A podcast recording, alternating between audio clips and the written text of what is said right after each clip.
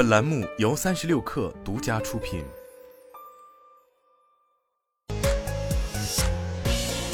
网络新商业领域全天最热消息，欢迎收听快讯不联播，我是金盛。快手、理想家和复地集团宣布达成合作。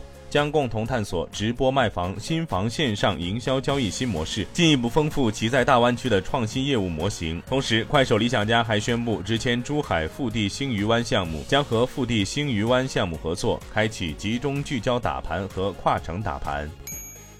阿里巴巴在港交所公告，按照阿里巴巴集团于二零二三年六月二十号宣布的计划，公司已于今天完成领导层交接。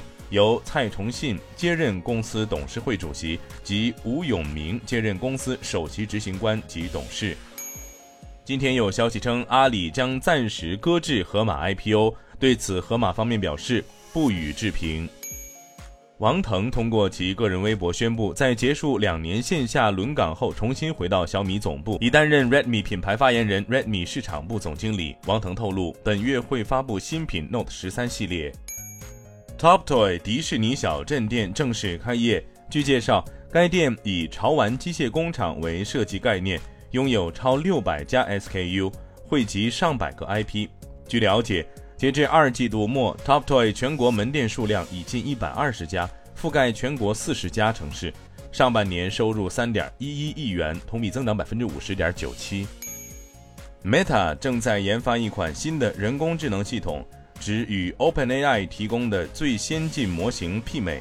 据透露，这家 Facebook 母公司计划在明年推出这一新的 AI 模型，预计其性能将比商业版本 Llama 2强大数倍。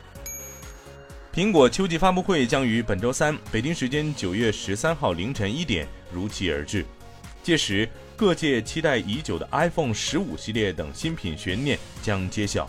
记者采访获悉，当前 A 股苹果产业链企业正加速招工增产，有上市公司工厂总人数已从年初的十万人增加到目前的十四万人。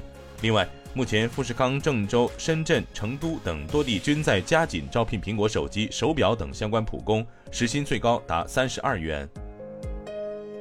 以上就是今天的全部内容，咱们明天见。